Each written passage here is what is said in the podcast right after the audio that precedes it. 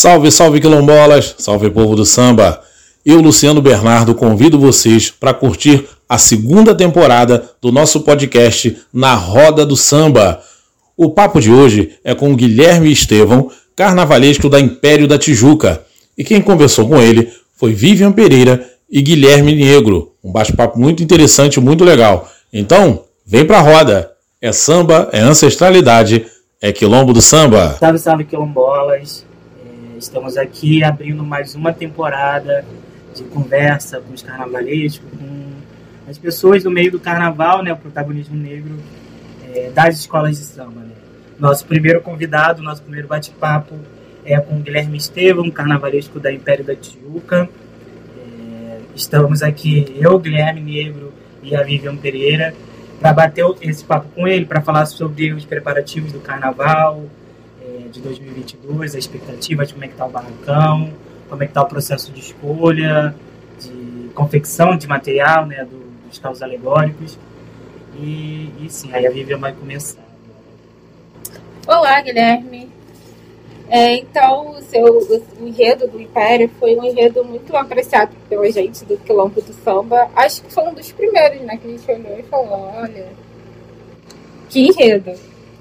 É, então a gente tem uma expectativa grande com, com ele e a gente queria saber de você qual é que foi o processo da escolha desse enredo. Se foi uma ideia sua, se foi uma sugestão de fora. Bom, primeiro, obrigado por estar batendo esse papo com vocês, sempre muito bom. É, vocês de alguma maneira estão acompanhando esse desenvolvimento desse enredo desde a largada, né, desde o processo de lançamento. E nisso a gente já está passando mais de um ano, o enredo longo.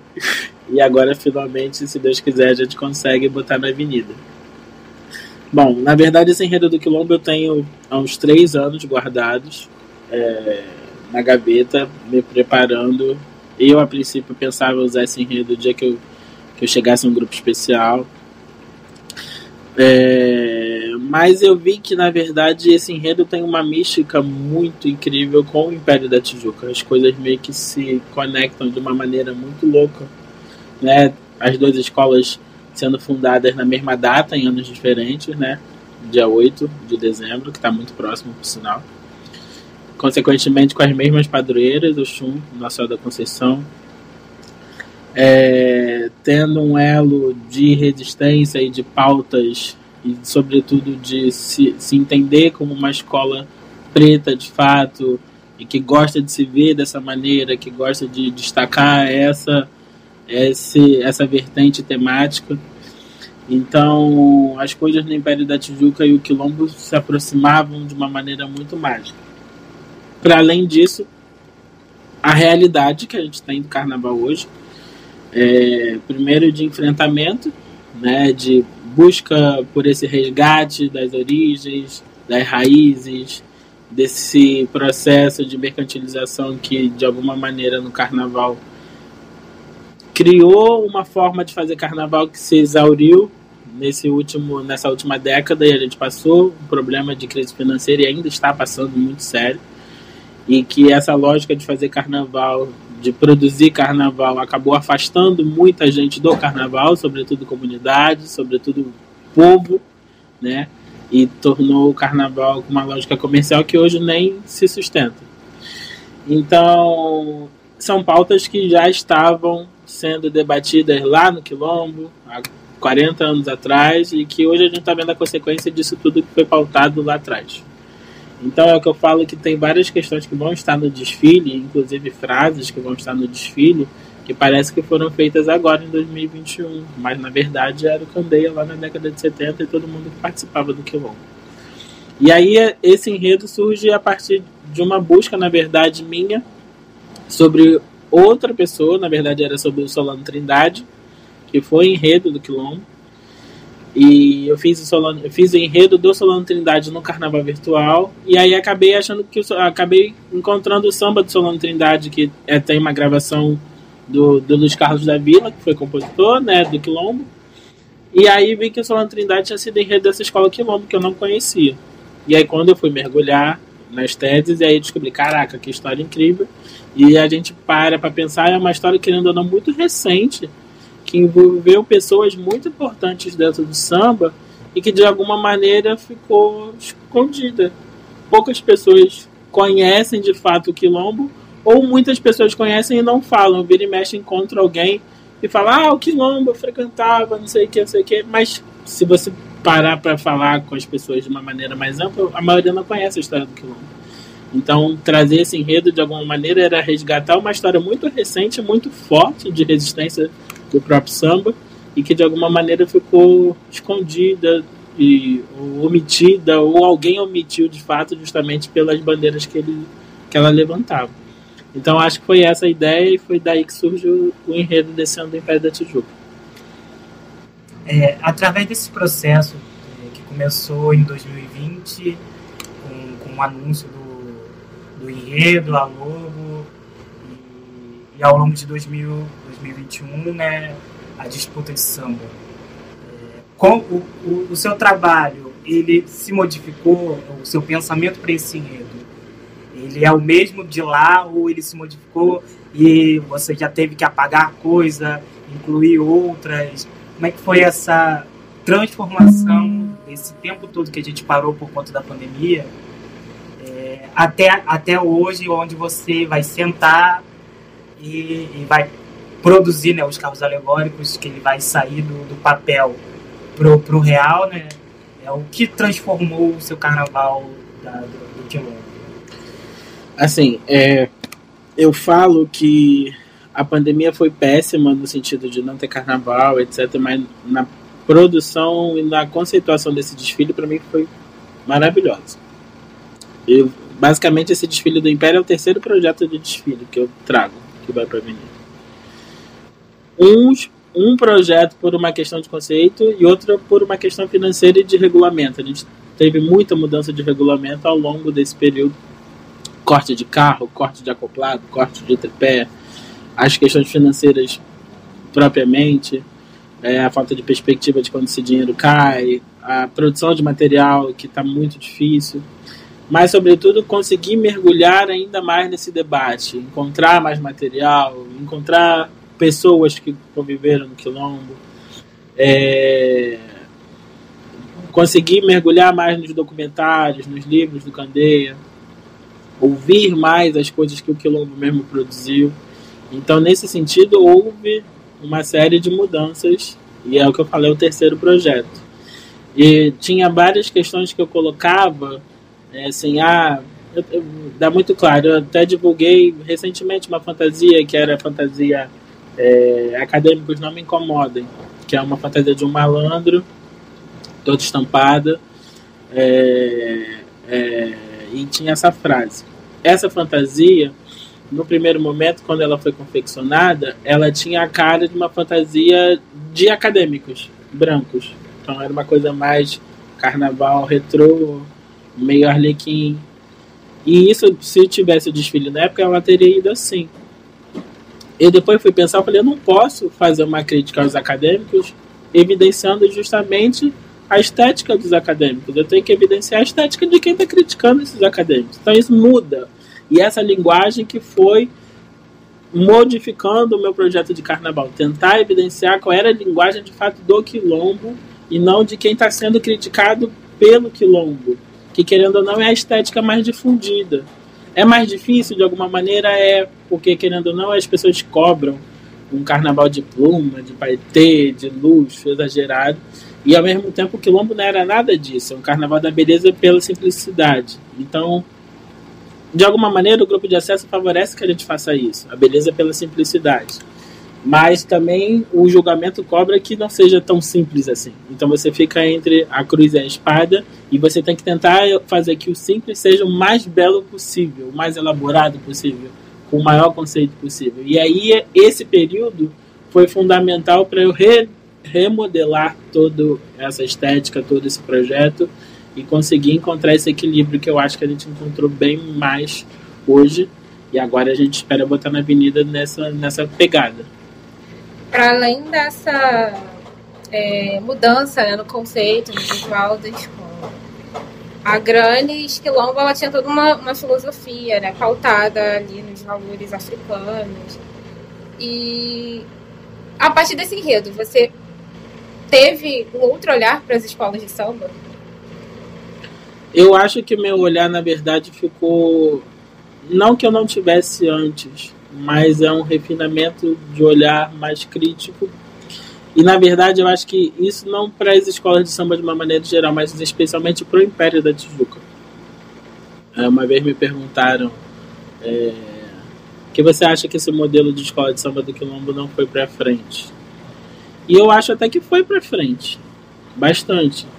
Não no, forma, não no formato exatamente do Quilombo, porque o Quilombo não queria ser essa escola de samba que faz carnaval na Sapucaí. Nunca foi essa a intenção deles.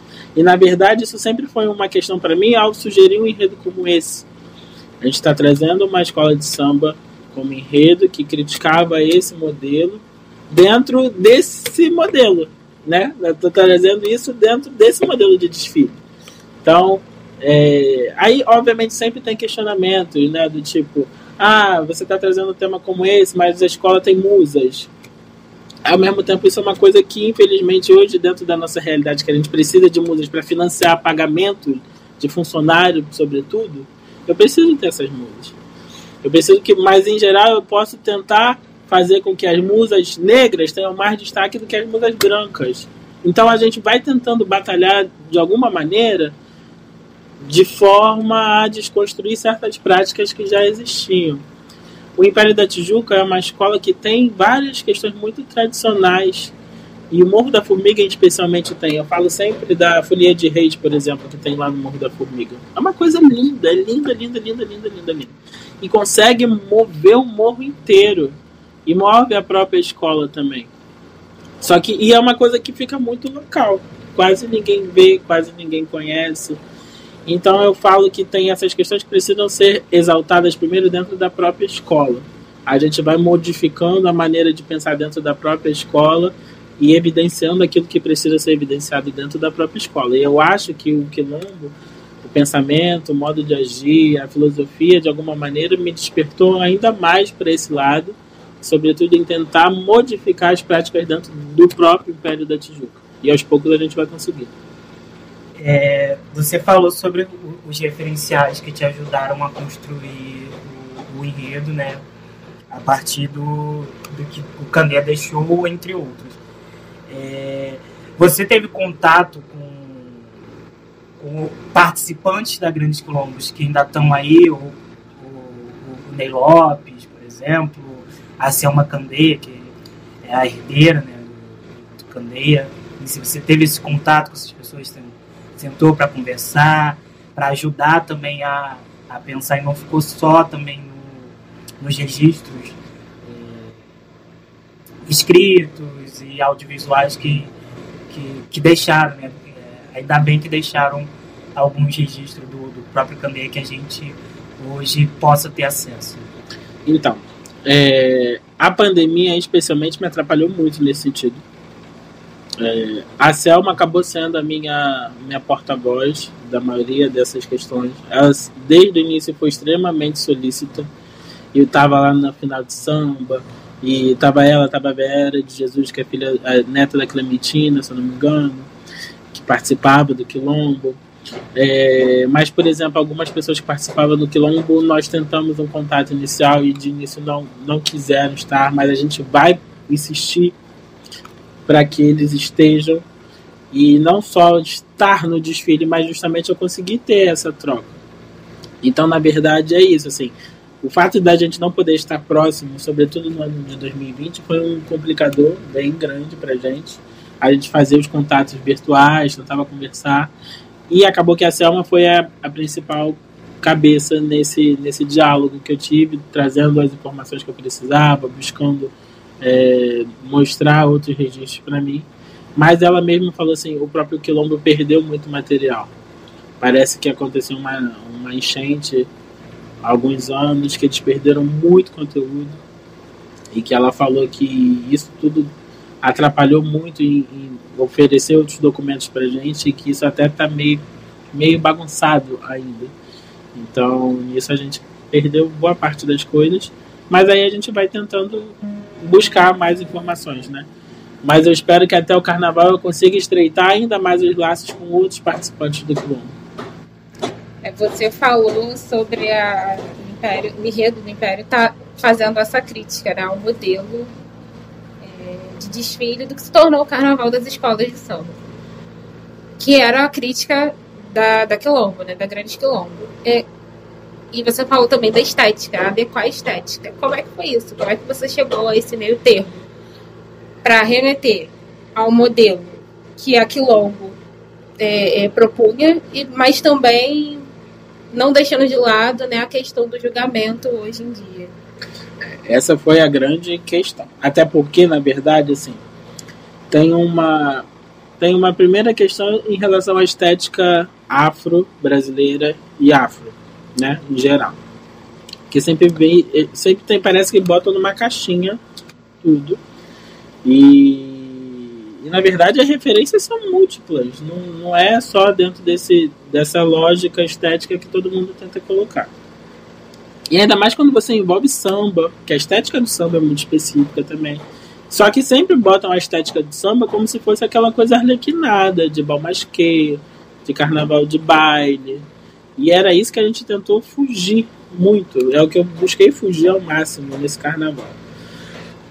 Então é uma estética que envolve materiais baratos, tecido, muita cor, é, mas a gente buscou fazer isso equilibrando, né? Eu não posso chegar e botar todo mundo só de chitão, amarração e tecidão. Eu tenho que fazer que a, que a fantasia cresça, que a alegoria cresça. E o Império da Tijuca, querendo ou não, é uma escola acostumada a vir grandona. Eu já sou meio assim, contra vir a tanto exagero. Ano passado eu já dei uma limpada na estética do Império da Tijuca bastante, que o Império da Tijuca gosta de vir muito, muito, muito exagerado e eu já não gosto muito assim. Então o quilombo de alguma maneira foi até a minha a minha carta de liberdade de fazer uma estética mais limpa do que eles costumam fazer. E mas a gente vai buscar esse equilíbrio. Os carros continuam grandes do jeito que a gente pensa, do jeito que a escola traz todo ano. Todos os carros não tem nenhum carro menor de 19 metros aqui, todos os carros passando de 7 metros de altura. Mas a gente vai trabalhar muito com a estamparia, muito com, com a iconografia, muito com é, esse jogo de, de contrastes de cores e de materialidades que, em geral, são materiais simples, mas que, dentro de toda a composição visual que se faz, ganha uma força muito maior, porque é a cara da africanidade, a cara da arte afro-brasileira, a cara dos artistas afro-brasileiros. A gente vai buscar trabalhar também esse diálogo entre artistas plásticos negros já renomados e artistas mais contemporâneos, né? por exemplo, do Rubem Valentim ao Mulambo, que vai estar na, no nosso desfile. A gente vai tentar conceituar essas coisas de uma maneira que eu consiga unir a cara do passado, essa cara de carnaval dos anos 70, porque a pegada do desfile é fazer um carnaval com cara de anos 70, mas dentro dessa lógica de carnaval de 2022. Então vocês vão ver alguns elementos que eu não vou falar agora, mas vocês vão reconhecer na hora da avenida. Vocês vão olhar, nossa, isso é muito carnaval antigo. E aí, para alguns, pode até parecer assim, nossa, novidade, porque não é novidade, é porque deixou de se usar e que fazia tanto efeito, que fazia tanto sentido, e que hoje, para 2022, vai parecer que é novidade, de alguma maneira, porque não é usual. Então a gente, eu, eu, eu mergulhei muito nessa, nessa pesquisa quase que formal de elementos e de componentes dessa estética do carnaval da década de 70, início da década de 80, para trazer para esse carnaval de 2022. E, sobretudo, para buscar, de alguma maneira, driblar essa dificuldade financeira, essa crise financeira, que impede que a gente utilize algumas coisas que eu gostaria de utilizar e não vou pensando na, na Grande Quilombo e toda a proposta que não era é, uma escola de samba para desfilar como eram as escolas de samba é, comuns, né, é, de raiz, de mais tradição, e, e o Candeia, e não só o Candeia, mas todas aquelas pessoas que aceitaram construir a Grandes, é, construíram, além de uma escola de samba para desfilar ali para os seus construíram outras propostas, né? Tinha um núcleo de mulheres negras dentro daquilo da Granes, é, samba de terreiro, teve esse resgate de samba de terreiro, é, tem um documentário, se não me engano, do, do Zé Luiz do Império, que ele conta, né, que o sábado era ensaio da escola e no domingo era só de, de, de samba inédito, né, samba de terreiro, onde a, a, a comunidade da escola, as pastoras, as baianas, a velha guarda, que é, escolhia o samba. E aí pensando em tudo isso, como que eu sei que você é um só, né? Não dá para você transformar uma comunidade inteira, mas se você pensa, né, é, a partir do seu do, do conhecimento que você teve na Grande Colombo, de aplicar no, no Império da Tijuca, a partir disso e transpor né, o desfile, de deixar alguma coisa que a Grandes propôs é, de coletivos dentro da, da, da, quadra lá em Botafogo, na Fazenda Botafogo, e que prosperou a partir dali. Né? É, você pensa que, que pode ser realizado não só no Império da Tijuca, mas em outras escolas também? É, a primeira, eu acho que a primeira coisa que a gente tentou mudar a partir do exemplo do Quilombo foi justamente o formato de disputa de samba no Império. Né? Quando a gente busca democratizar a disputa de samba, é justamente caminhar de alguma maneira próximo do que estava sendo defendido. Obviamente hoje é muito difícil, é muito difícil. Tudo envolve muito dinheiro, muito interesse, mídia, marketing, enfim. Mas a gente conseguiu e eu acho que o resultado foi fantástico, né? A gente conseguiu simplesmente a maior disputa de samba do Brasil, com uma desta parte um dos melhores sambas do ano. E na verdade o samba escolhido é um dos melhores sambas do ano, mas a minha safra era muito boa. Eu tinha muito samba bom. Dava para fazer um CD só com os sambas concorrentes do Império da Tijuca. E, e na verdade, assim, além disso, eu estou engatilhando agora um projeto de memória do Império da Tijuca, a gente conseguir juntar a, a, as pessoas que foram pilares dessa escola, para a gente começar a reunir essas memórias e conseguir perpetuar essas memórias. O Império da Tijuca é uma escola que faz 80 anos e que não tem um departamento cultural, que não tem registro de quase nada do que fez, é, que fica tudo pincelado com uns e que precisa evidenciar isso. É, o, o, concurso de samba de quadra a gente buscou fazer, mas tudo embarreirou em dinheiro. Em, em, na verdade, a gente tem um problema muito sério no momento, que é a própria quadra. Né? A nossa quadra está interditada por medida judicial, por pessoas que não gostam de samba, por pessoas que estão desde a década de 80 buscando acabar com o samba lá do Império da Tijuca. Então é uma briga em cima de briga, e aí a gente vai brigando da maneira que pode. Mas a gente até esse ano vai fazer um outro processo de resgate, que é começar a ensaiar lá em cima do morro, coisa que a gente não fazia há mais de sete anos. Então, a partir de terça-feira vai ter ensaio lá em cima do morro, além dos ensaios de rua. Isso é mais um passo para tentar trazer de novo essa comunidade para dentro da escola. Então, eu acho, e é o que eu sempre defendi aqui no Império, é, e que eu acho que tem que ser a tônica de toda a escola. A gente não pode trazer um enredo por trazer um enredo, né? Eu acho que o enredo, querendo ou não, tem que ser um reflexo da própria prática da escola. Eu não posso chegar na avenida e cantar uma coisa e dentro da, da nossa quadra, dentro da nossa escola, defender uma coisa completamente diferente. E eu acho que esse enredo do Quilombo veio num momento muito bom para o Império da Tijuca nesse sentido. É, eu sou uma pessoa muito enganjada nesse aspecto de comunidade, de estar próximo da galera, de buscar ouvir o que está precisando, de tentar movimentar nesse sentido. E eu acho que quando a gente traz um enredo desse tipo, isso movimentou todo mundo de alguma maneira.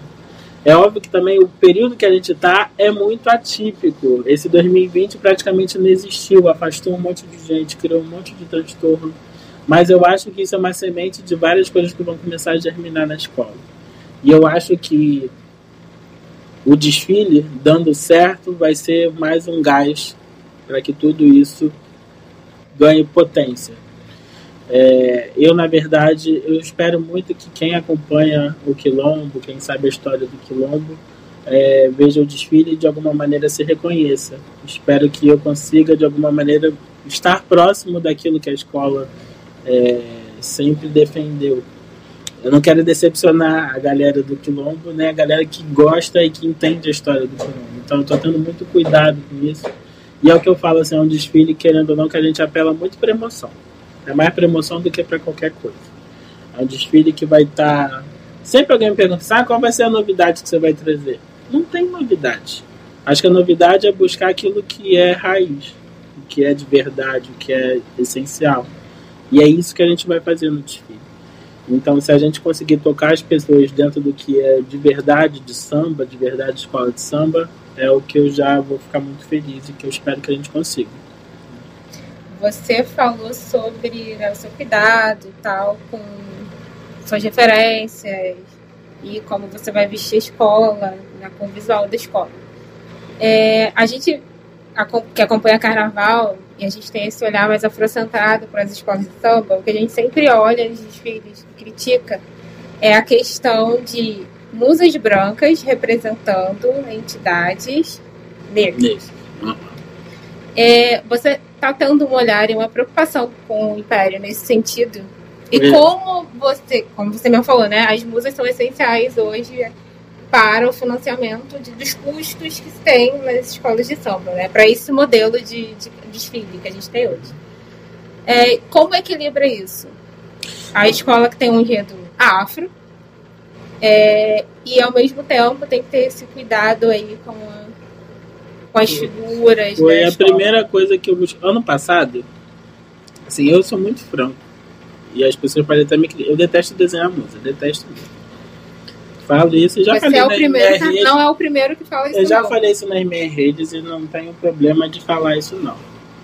Então assim, ano passado eu cheguei sempre assim, ah, muda tá, tá, eu desenho fantasiando automático.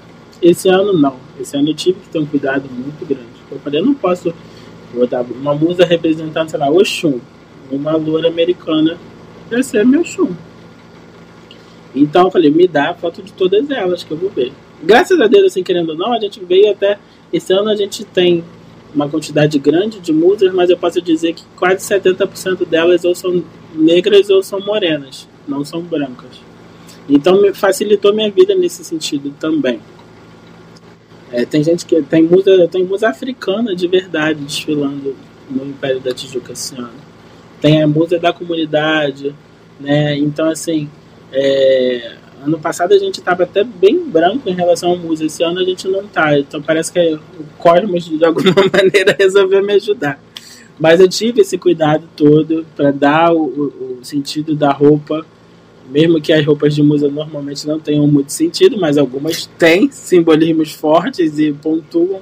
Por exemplo, até no último setor do desfile do Império, a gente vai trazer todos os desfiles do Quilombo. O Quilombo como força de desfile, durou pouco tempo, mas efetivamente tem desfile de 77 ou 78 até metade da década de 80. Então dá muito mais do que um setor. Então várias musas dessas são desfiles. E eu não poderia, por exemplo, botar musas brancas nesse setor, porque todos os enredos do Quilombo têm temáticas negras, porque era um partido da escola. Então, tive todo esse cuidado nessa elaboração, nessa divisão dessas músicas e acho que eu acertei nesse sentido. Vamos ver se vai dar certo. É, pensando, você vem numa geração nova né, de, de carnavalesco e, sobretudo, vem uma, uma geração forte de carnavalescos negros. Né? Você, ah, não vou citar nomes para não esquecer de alguém, mas é, é pensar que essa corrente forte cabe tudo de uma construção né, é, social, racial, da década de, de, de dos anos 2000 para cá, desse acesso né, dos carnavalescos, de, de uma amplitude de carnavalesco, não só é, de formação, de outras formações, não só os carnavalescos que a gente costuma dizer da, do curso de Belas Artes, né, mas tem, tem outros carnavalescos de outras formações, né? Que, ou que não tem a formação, é, formação acadêmica, tem formação de barracão mesmo. É, se você, junto com esses outros carnavalescos negros, também pensam, é, dividem né, o, os seus trabalhos, conversam entre si, como é que se existe uma, uma coletividade entre, entre vocês, sabendo que é, no final o desfile é uma disputa, mas é, não só uma disputa, é, também pegando a construção da grande, né, para isso, né, que sabendo que o final do, do, da culminância, né, do desfile, o desfile carnavalesco é só uma culminância, mas existe todo um ano inteiro de, de pensamento, de construção, é, de trocas. É, como é que é a sua relação com os outros carnavalescos, e sobretudo os carnavalescos negros dessa nova geração? Bom, eu falo, primeiramente, que a gente está vindo de uma geração que é muito amiga, que quase todo mundo começou junto, trabalhou para várias pessoas semelhantes. É, em geral, Maria veio assistente de algum outro carnavalesco medalhão hoje que não esteja em atuação. E ou veio também do carnaval virtual, que todo mundo é muito próximo. A gente tem, acho que o senso de competição nesse sentido acaba sendo outro. Porque a gente é amigo, de fato. Não vou falar que sou amigo de todo mundo, mas eu tenho uma relação ótima com quase todos os carnavalescos, tanto do acesso quanto do especial. Os que eu não tenho relação ótima no especial, ou é porque eu não conheço, em geral é porque eu não conheço, não teve proximidade. Mas eu, eu, eu, eu acho que eu sou até privilegiado nesse sentido, porque eu falo que antes de ser carnavalesco eu sou fulião, eu amo carnaval. Eu não tô ali só para mostrar a minha arte propriamente. Isso aqui todo mundo. É óbvio que tem o ego de todo mundo. Todo mundo quer ganhar carnaval. Todo mundo quer ser reconhecido. Mas antes de tudo, eu quero fazer carnaval para brincar, para ver a comunidade feliz, para a galera sambar, curtir os quatro dias, entendeu? E eu acho que tem que ter uma diferença nisso. E eu acho que isso também influencia até na minha forma de fazer carnaval. Você nunca vai ver eu com, nunca vai ver o meu trabalho com fantasia trambolhão. Porque eu já cansei de desfilar com trambolho nas costas. Eu sei como é horroroso, como machuca, como você passa mal quando tá no final do desfile. E aí tem carnavalesco que pensa assim, minha arte em primeiro lugar e tô me danando pro resto das pessoas. E aí eu acho que a minha geração, de alguma maneira, é uma geração que trabalhou com gente assim também. E que sofreu determinadas questões que hoje está tentando rever. E eu, em especial, com os carnavalescos negros, e aí eu vou ter que citar, eu sou extremamente amigo do André Rodrigues, e sou muito amigo do João Vitor, construí uma relação muito ótima com o Marquinhos, que é o carnavalesco da Bangu. E é o que eu falo assim, no grupo de acesso em especial, por mais que tenha competição, todo mundo compartilha da mesma precariedade. E é justamente na precariedade que a gente acaba estreitando cada vez mais os laços, porque todo mundo depende de todo mundo para botar o carnaval na rua. É óbvio que tem uma escola que é mais rica do que a outra, com mais estrutura que a outra, mas se precisar bater no barracão para pedir ajuda, mesmo não tendo quase nada, você vai ser ajudado. No grupo especial, já não sei se a relação é tão assim, pelo menos as minhas experiências como assistente no grupo especial mostram que a relação não é tão assim. E eu acho que a gente, de alguma maneira, quando a gente se aproxima e se protege, a gente consegue caminhar mais forte. E eu acho que essa é a tônica. E com o André, especialmente, é nessa pegada. O André abriu muitas portas para mim. É um cara que eu tenho um carinho enorme. E que eu fico muito feliz em ver cada vez mais voando alto. E é, e é o que a gente fala assim: cada vez que a gente se encontra, a gente está num, num degrau mais alto. E eu acho que é assim que a gente vai fazer. E, sobretudo, a galera, sobretudo os profissionais negros, né, precisam de alguma maneira se proteger, porque são a corrente mais fraca, mesmo sendo no carnaval uma, uma testa preta. Então, eu acho que a guerra de egos ela tem que existir até certo ponto. O ego maior é ver a sua escola mais bonita que a outra, mais festiva que a outra, mais vibrante que a outra. Agora, fora disso, eu acho que a gente precisa ter um, um cuidado, porque não falta gente para querer acabar com o carnaval. Não falta gente para querer destruir a festa. E se dentro da festa a gente fica se autodestruindo, aí a situação fica cada vez mais fácil para eles. Não dá para dar a faca e o queijo na mão deles. Então, assim, tem divergência de pensamento, não, a gente não tem que concordar com tudo, nem tudo tá bom, nem tudo tá assim, mas também a gente não pode querer detonar o máximo o outro para crescer. A gente tem que crescer por conta própria e ajudando os seus para crescerem juntos. Eu acho que é essa a minha, minha tônica. Eu quero ver os meus crescendo comigo E eu não preciso derrubar ninguém para chegar onde eu tô, nem aonde eu quero chegar. Você falou sobre as fantasias, né? Que você não prefere um visual mais limpo, né? sem aquela quantidade de elementos, enfim, inflando a fantasia. E isso era o assunto que eu estava tratando com a Gabriela, outra integrante do Quilombo do Samba, na segunda aula do nosso curso de cosmogonias africanas, cosmogonias negras. É, e a gente estava falando exatamente isso, né? É, não faz parte do visual de uma escola de samba, essencialmente, né, com a visão afrocentrada, essa, essa fantasia, essa vestimenta trambolhosa e com muitos elementos.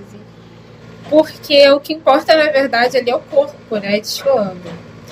É, você pesquisando os carnavais da Grandes, você viu isso e você teve, vamos dizer assim, percebeu que estava no caminho certo? Na sua concepção, teve isso? Você pesquisou esses visuais, a parte visual da Grandes? Foi, foi a principal tônica para construir esse carnaval. E é, é, o que eu falo que, de alguma maneira, trazer esse enredo favoreceu muito a minha forma de pensar o carnaval. E é difícil ainda, até dentro da escola, às vezes é meio difícil. Porque você pega uma pessoa para fazer fantasia, ah, a gente tem que crescer mais isso. Eu falo, não quero que cresça mais isso, porque não é isso que eu quero. Para você botar o conceito da coisa na cabeça da pessoa é complicado. E, e, e, às vezes assim, a pessoa acha que tem que crescer, mas a pessoa não tem noção do, do seu pensamento de conjunto. Ano passado já era diferente aqui. Ano passado, graças a Deus, a gente tirou os 30 pontos, tanto em fantasia quanto em alegoria. E ano passado eu já brigava eu não preciso ter uma fantasia enorme para ter conjunto. O meu ponto fundamental é cor. Sempre foi. E nesse ano, mais do que nunca, tem uma explosão de muitas cores. Que querendo ou não, era a pegada também do grande.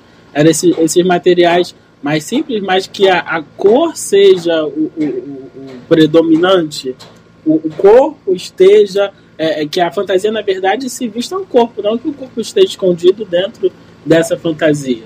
Então a gente vai nessa pegada. É, obviamente, assim, tem coisas que a gente tem que utilizar, que é até mais característico da década de 70. Os, os adereços de mão vão ser utilizados com uma, com uma frequência maior, para dar até esse volume visão um pouco maior. Mas a, a intenção principal está na, na, no conceito da cor em cada setor. E, e por que daquelas cores naqueles setores. O quilombo já tem uma combinação de cor bem complicada né? Lilás e amarelo. Ano passado eu já abri o carnaval com lilás e verde água. Eu adoro lilás, na verdade. Mas aí a gente tem que trabalhar esse lilás e dourado, esse lilás amarelo, harmonizar com o branco. E, sobretudo, fazer o link com o verde da escola. Porque aí o lilás, dourado e verde já é uma coisa complicadíssima. Então, tem todo um trabalho cromático dificílimo que é oferecendo, mas é que eu estou bem contente da maneira como a coisa foi planejada. Obviamente a gente tem que ver como vai sair na, na prática, né, com os carros. Mas eu acho que, assim, pelo menos a galera da escola, quando vê o projeto, eles falam: Nossa, tá bem bonito, tá mais bonito que ano passado, por exemplo, que eles falam. E eu espero que seja mais bonito que o ano passado mesmo. Eu fiquei muito mais empolgado em fazer, porque, querendo ou não, por mais que o enredo da educação me motivava muito, tinha várias questões envolvidas com esse tema, pela escola ser uma escola educativa, pelo, pela situação política que a gente tem. Mas, querendo ou não, quando eu cheguei, o tema já estava definido. Dessa vez, não, é o primeiro tema meu na escola. Então, a motivação é outra, a cabeça é outra, a vontade é outra. E eu acho que nessas buscas dessas referências, nesse olhar de como era o Carnaval do Quilombo, eu fui. Foi a minha referência fundamental e eu acho que é nesse sentido que a gente vai caminhar e eu espero que a gente acerte. É você falou que não vai ter nenhuma novidade, nenhuma surpresa mirabolante. mirabolante. É. Mas é, existe algumas coisas pertinentes que trabalhavam-se na, na, na Grammys e você pensou assim, não, isso eu tenho que colocar, aquilo eu tenho que colocar, porque é isso que vai ressaltar. Isso, tem. É... Ah, uma eu vou entregar já, por exemplo. O Quilombo abri o desfile com uma faixa específica, com uma frase específica, que era samba dentro da realidade brasileira. quando eu vi, na verdade, isso eu vi no documentário que o Martim da Vila conta que o Candeia chamou ele e o Jorge Coutinho no alto do Morro dos Macacos para almoçar e que ele precisava de uma, alguma coisa diferente para a abertura do quilombo. E aí nessa conversa ele acabou tendo essa ideia de frase que acabou norteando todos os outros desfiles do quilombo. E essa frase lá em 77, 78, parece que foi feita agora. Porque o que a gente vai desfilar em 2020 é samba dentro da realidade brasileira. Uma realidade pós-pandemia, sem dinheiro, num país em crise política total, com a galera querendo acabar com o carnaval. Então tudo tem um, um contexto, e que eu falo que às vezes parece um contexto até místico, envolvendo esse momento de desfilar com esse tema nessa escola, nesse momento. Então a gente vai trazer isso. E aí que vai a adequação. Eu não posso trazer uma faixa puramente, eu tenho que fazer um elemento legal com essa frase. Isso vai estar na abertura da escola como vai estar na abertura da escola dentro de uma realidade que você cortou tripé, aí já é o outro mistério, como é que a gente vai fazer isso, entendeu? Então aí eu criei uma solução buscando as estruturas da década de 70, de como podia fazer isso. E aí isso vai estar envolvido a um outro momento do desfile na cabeça da escola, que aí vocês vão ver na hora, que também traz essa ligação com a cabeça do desfile do Quilombo. Então tem coisas que eram fundamentais no desfile do Quilombo, na constituição da escola, que vão ser aplicadas no desfile do Império da Tijuca, de modo que está entrando o Império da Tijuca, mas as pessoas vão achar que está entrando o Quilombo também na avenida. Então é essa que é a ideia. Você acha que esse momento né, tipo, de parada, 2020, é, 2021, quase todo parado, fez, fez com que as escolas de samba olhassem mais para si. E aí a gente tem conceitos de enredo, propostas de enredo totalmente diferentes do que a gente já tinha visto antes. É, eu acho que na verdade assim, a pandemia de alguma maneira, é, eu acho uma pena até que não tenha se destacado o quanto as escolas de samba produziram para as suas comunidades. Isso é uma coisa que eu bati quase a pandemia Poxa, se a gente se unisse e mostrasse quanto de alimento que foi arrecadado, quanto de máscara que foi produzida, de quanto de assistência que foi. E não, não evidenciam. Eu fico louco com isso. Porque para criticarem a gente é muito fácil. Só que as escolas parecem que não se protegem. Elas fazem as coisas e elas mesmo não dão o valor necessário para isso. E, e acabam dando valor a coisas que não tem nada a ver há elementos que não tem nada a ver, que são de fora da escola. Então tem. Você abre notícia de escola de samba para falar que a fulana virou a musa da escola, mas não fala porque a escola distribuiu duas toneladas de alimentos. Tinha gente que pegava alimento que era de religião que detesta carnaval, mas estava lá e estava agradecendo a escola de samba. Porque a escola de samba não é só desfile. A escola de samba é elemento fundamental dentro de comunidade. Então a gente precisa ressaltar isso. Eu acho que esse período, de alguma maneira, fez com que as escolas de samba se aproximassem um pouco mais. Sim. Mas ainda acho que o olhar é errado. É, se o olhar fosse mais correto, isso tudo estaria em foco. Isso estaria em foco justamente até para proteger a gente. Para proteger a gente desse, dessa série de, de discursos que descredibilizam o carnaval e que todo ano batem na tecla. Não precisamos de carnaval. Nós precisamos de carnaval sim. Porque vamos lá, se não tivesse carnaval, não teria escola de samba. E se não tivesse escola de samba, quantas toneladas de alimento não seriam distribuídas dentro dessas comunidades? Quem ia distribuir? Quem ia dar máscara? Quem ia dar álcool gel? Quem ia prestar assistência? Entendeu? Então é por isso que tem que proteger, tem que evidenciar. E não evidenciam. E, assim, eu, graças a Deus, posso dizer que aqui no Império eu tenho uma liberdade enorme conversar com a diretoria, da gente botar as coisas em pauta, de evidenciar essas questões. Mas, de alguma maneira, a visibilidade de uma escola de grupo de acesso é muito menor do que de uma escola de grupo especial. Mas a gente faz. A gente se posiciona. O Império nunca deixou de se posicionar em todo esse período, em várias questões.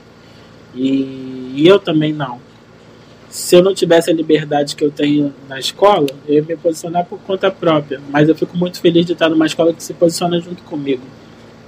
E eu acho que de alguma maneira a gente tem que lutar para essas escolas se posicionarem dessa forma também. Mas eu acho que a pandemia foi fundamental para reaproximar um pouco o povo, sobretudo as comunidades de cada escola. dá para a gente gerar frutos muito maiores. Porque não pode ser ah, agora que acabou a pandemia, a gente esquece de tudo que a gente fez. Eu acho que o processo tem que continuar caminhando. E eu torço para que isso aconteça. É, falando mais sobre o processo mesmo de trabalhar, você se divide entre Rio e Uruguaiana. Como é que você se organiza para dar conta desses dois carnavais? É, na verdade, entre Rio e várias, né? Assim, eu, no início do processo do Império, eu estava em São Paulo também, estava na tradição. Mas eu saí justamente por não entender a dinâmica do processo. Nada contra a escola, pelo contrário, a escola é super querida. Mas eu acho que no momento que estava morrendo tanta gente que estava tudo parado, eu não tinha como pensar em fazer protótipo. Não tinha como chegar e produzir carnaval. Eu acho que há, uma, há um limite artístico, criativo e de, de sensibilidade né, para você criar. E eu vou te dizer que no início da pandemia era tanta confusão, tanta gente morrendo, tanta gente que eu tive bloqueios criativos bem sérios. E, e depois a coisa começou a fluir. Aí, lá em Uruguaiana, na verdade, o Roxo Nós eu faço. É meu primeiro ano assinando efetivamente carnaval, mas eu já participo do projeto desde 2000. Participei em 2017, na época o André era o carnavalesco junto com, com o Severo. Eu desenhei as musas e os destaques da escola. E aí ganhamos o carnaval. Aí em 2019 eu voltei, desenhei a escola toda com o Tarcísio, na época era do, da Big Banda com o Severo, que era o carnavalesco, a gente ganhou o carnaval de novo. Ano passado era uma comissão de carnaval, desenhei a escola toda, a gente fez um carnaval lindo e aí dessa vez eu tô assinando. Lá em Uruguaiana, agora tem um porém, porque o carnaval de Uruguaiana foi cancelado. Né? E assim, pensando em, em projeto de Império da Tijuca desafoga um pouco a correria. Mas, por outro lado, o projeto do, do Uruguaiana já está meio que pronto também. Então, eu tive que conseguir conciliar tudo isso, além das escolas pequenas, faço BH, Três Rios. Na verdade, a gente tem que se virar, porque na pandemia, ainda mais na pandemia, a gente precisa pagar conta e a gente precisa de dinheiro. Mas eu nunca, na verdade, isso já é uma dinâmica tão louca na minha vida de tanto tempo, teve ano que eu peguei 16 escolas para desenhar. Então, assim, eu já estou meio que acostumado. Depois que a gente vira carnavalesco efetivo, a gente quer desacelerar um pouco, ficar só no seu próprio projeto. Mas ainda assim é muito corrido. Mas eu fico muito feliz, é o que eu falo. Eu sou carnavalesco, mas eu gosto de carnaval. Eu gosto de brincar carnaval. E se me chamar para fazer carnaval no Acre, eu vou desenhar o carnaval no Acre. Para mim não tem problema. É só conciliar e conseguir dar conta de tudo. Por enquanto a gente tá dando conta. Espero que eu consiga ainda. Você falou de desenhar carnaval. É, qual a parte dessa produção inteira de desde do, do pensar o enredo até colocar o carnaval na avenida você mais gosta? Assim? Você, eu gosto muito da pesquisa. Porque eu acho que a pesquisa está o coração de todo o resto. Eu não posso pensar a Uruguaiana com a cabeça do Rio. Eu não posso pensar São Paulo com a cabeça do Rio. Cada carnaval tem uma peculiaridade, tem uma forma de pensar. Então, por exemplo, lá em Uruguaiana, o enredo fala do circo itinerante, mas a gente faz um destaque sobretudo sobre o circo gaúcho, que eles são muito tradicionalistas nessa forma de ver a tradição gaúcha, de exaltar a tradição gaúcha, eles gostam disso. Então, se eu chegasse e falasse de circo e botasse o Circo de Soleil, não teria nada a ver para eles. O que, que é isso? Então, tem uma série. Na pesquisa, eu tive que buscar uma série de referências de circos gaúchos que mexiam com o emocional, com o imaginário, com a memória de infância deles. Então, eu acho que a pesquisa, para mim, nisso tudo é o grande ponto.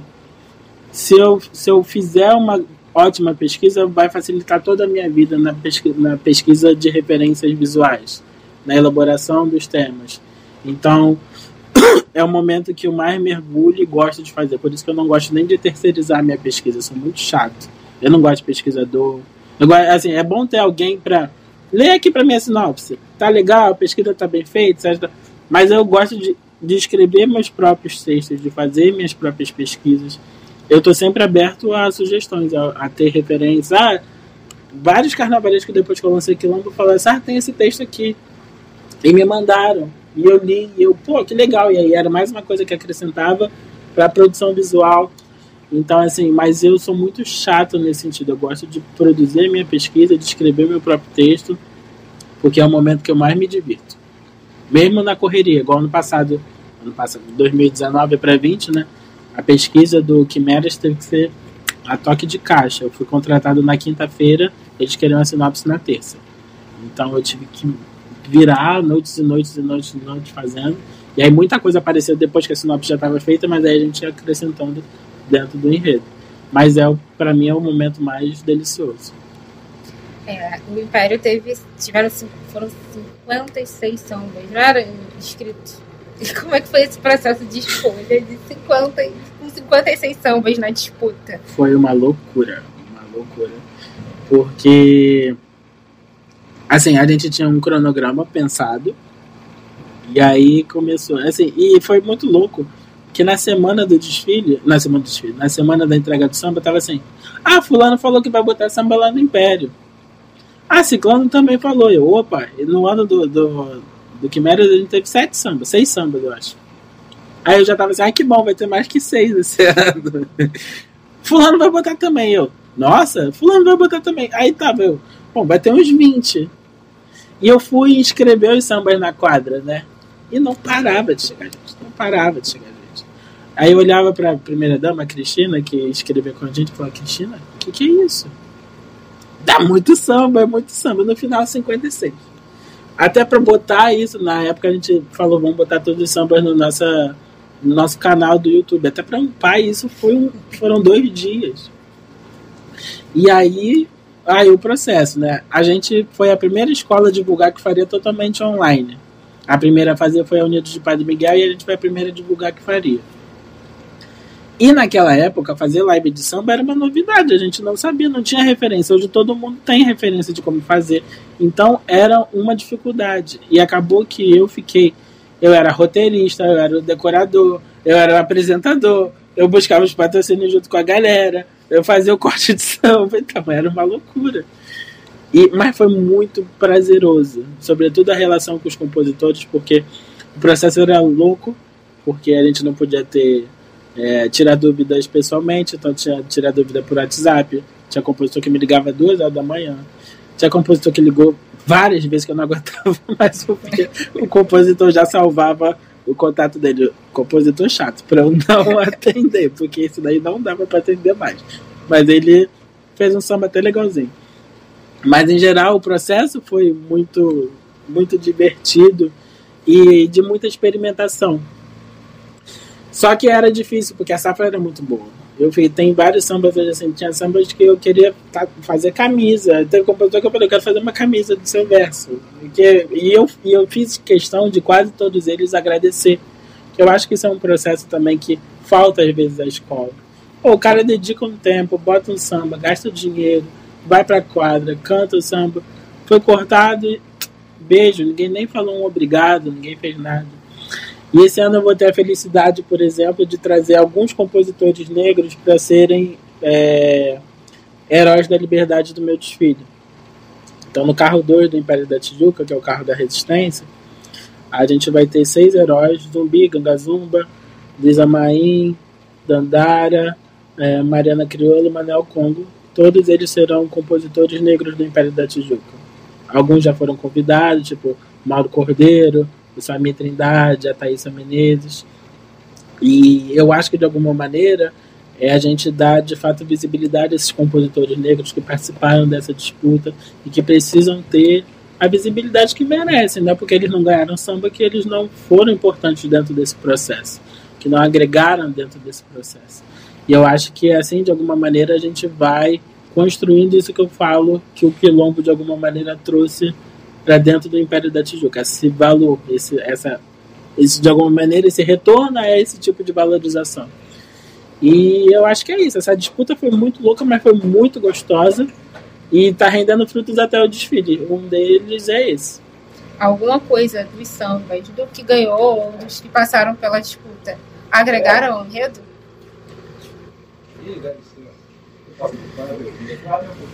Vários sambas, vários sambas. Vou eu fazer a pergunta. Então. É, essa disputa grande, né, com 56 sambas. Além do samba campeão, alguma, é, algum dos sambas agregaram coisas ao enredo? Vários sambas, porque A graça, na verdade, quando eu lancei a sinopse, eu tirava dúvida com eles, eu falava assim, ó, primeiro setor é assim, segundo é assim, terceiro é assim, quarto é assim. Vocês têm que entender essa estrutura do desfile. De resto, criem.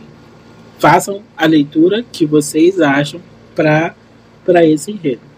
Eu preciso, eu só não quero que vocês confundam a estrutura, o corpo do enredo. De resto, fiquem livres.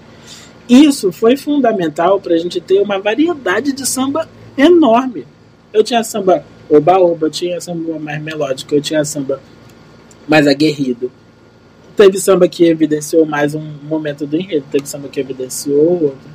Então, assim, essa liberdade de criação, porque até na criação samba enredo a gente está vendo um congelamento muito sério. Pô, tem sinopse que o cara tem que destacar a palavra que ele quer que esteja no samba. Eu acho isso muito louco.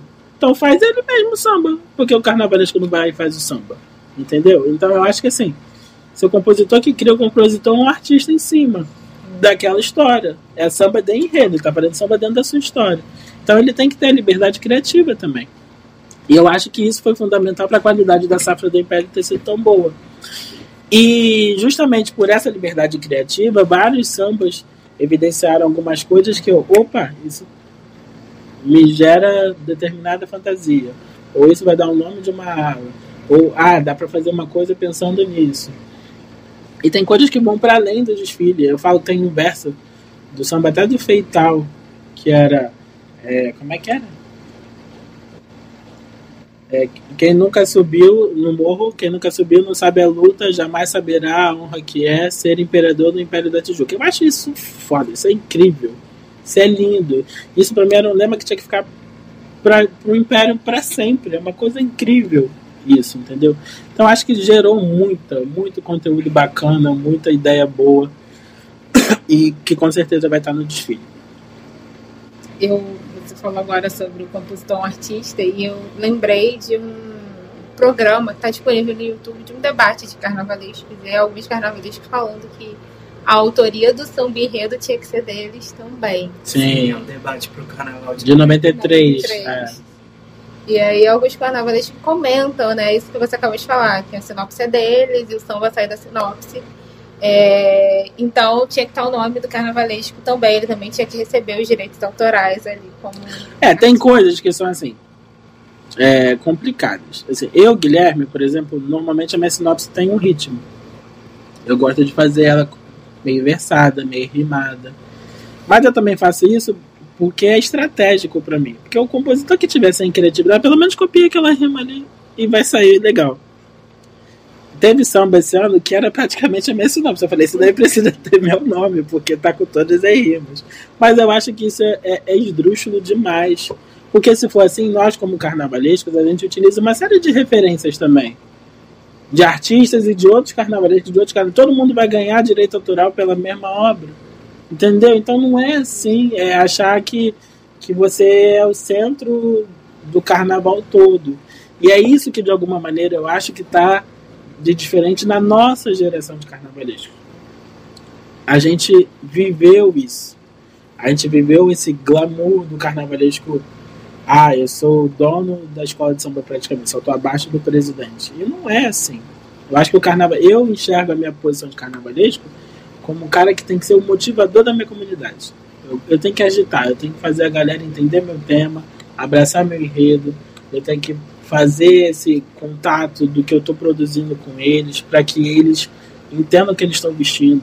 Eu tenho que ser o cara que motiva o meu trabalhador, eu falo, todo mundo aqui no Império trabalha no Império da Tijuca conhecendo o projeto todo. Que eles têm que entender o que eles estão fazendo.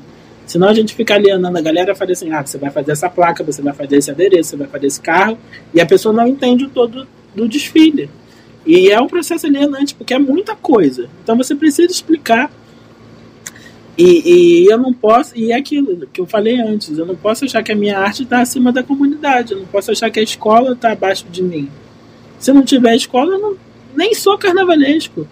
Então eu acho que o processo é outro, de alguma maneira a nossa geração enxerga, não sei se todos, mas boa parte dos que eu convivo, da minha bolha, enxergam dessa forma.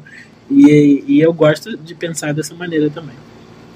É, esse enredo da Grande Globo, como você comentou no início, ele tem já tem 3, 4 anos né, que, que você pensa nele. É, ele é um enredo da sua vida ou você tem outros enredos que pretende, é, como você falou, se tiver num grupo especial, talvez ainda tem, ou até pro, pro próximo, você já está pensando? Ele é um dos enredos da minha vida, na verdade. Porque é um enredo que eu, eu esperava muito poder fazer. E. E assim, é porque eu acho que a vida da gente tem as estreias da vida e a gente precisa estrear bem. Ano passado foi minha estreia propriamente como carnavalesco, mas esse ano é minha estreia com um tema meu. Então eu precisava trazer um enredo para. Pô, esse menino até que não é ruim para pensar em enredo. Ano passado até que eu ganhei prêmio até com enredo da educação, foi super legal, mas eu precisava do meu tema. Tem outros enredos que eu quero fazer. Em especial, eu gosto muito de biografia. Eu quero muito poder fazer uma biografia o quanto antes. Se vai ser no Império da Tijuca, se vai ser na escola. É... E pro ano que vem já é outra pressão também. Porque agora o, o sarrafo tá no quilombo. Eu não posso fazer uma coisa muito abaixo. Então, só que é aquilo, o enredo também não depende só da gente, né? Depende da, da situação financeira da escola, dessa questão comercial que sempre influencia, da realidade do regulamento. Então, assim, tudo é muito complicado. Mas o sarrafo depois do quilombo comigo vai ser sempre muito alto agora, mas eu acho que é bom, que desafia a gente a sempre encontrar outras histórias. Tem coisa que está guardada na gavetinha, no nível do quilombo também. Mas a gente tem que saber a hora de usar também e vamos ver. Guilherme, então a gente já vai caminhando para o fim. E eu agradeço a sua disponibilidade em receber a gente aqui na sua casa, no barracão do Império da Tijuca. Tirar um tempinho para conversar com a gente. É, e peço que vocês deixem um recado para sua comunidade. Então, a comunidade está na hora da gente começar a ganhar voz. Né? A gente vai começar a ensaiar forte a partir agora de dezembro. Os ensaios de rua do Império da Tijuca começam dia 12 de dezembro. Então é agora é o momento de fazer o quilombo do Império da Tijuca realmente ter corpo. É, é um ano muito difícil, com pandemia, mesmo tendo dois anos para fazer esse carnaval, é um ano muito difícil. É um ano que talvez a gente vai fazer o carnaval com menos tempo do que qualquer outro ano, mesmo tendo essa pausa. É, mas eu acredito que é um ano. Esse ano é um ano que a comunidade está mais motivada, porque ela se enxerga dentro desse tema, se enxerga nessa proposta. E eu quero dizer a vocês que confiem que a gente vai fazer um carnaval lindo, e mas é um carnaval que depende muito mais deles do que de mim. Depende dessa força de chão que o Império da Tijuca, de alguma maneira, está devendo até para a galera, porque as pessoas são acostumadas a ver esse Império da Tijuca que faz realmente o chão tremer, que faz a galera sambar. E eu acho que a gente tem a faca e o queijo para fazer isso, com esse tema de enredo, com esse samba e com essa energia, com toda essa mística que envolve o Quilombo e o Império da Tijuca. Então é isso, eu agradeço vocês, espero não ter falado muita besteira, espero ter acrescentado do trabalho do Quilombo de Samba, que é muito bonito, e tudo, no que precisarem eu tô por aí. É, muito bom, Guilherme. Foi, foi enriquecedor. Tinha várias outras perguntas se fosse ficaria aqui duas, três horas, mas é papo para outros dias, né?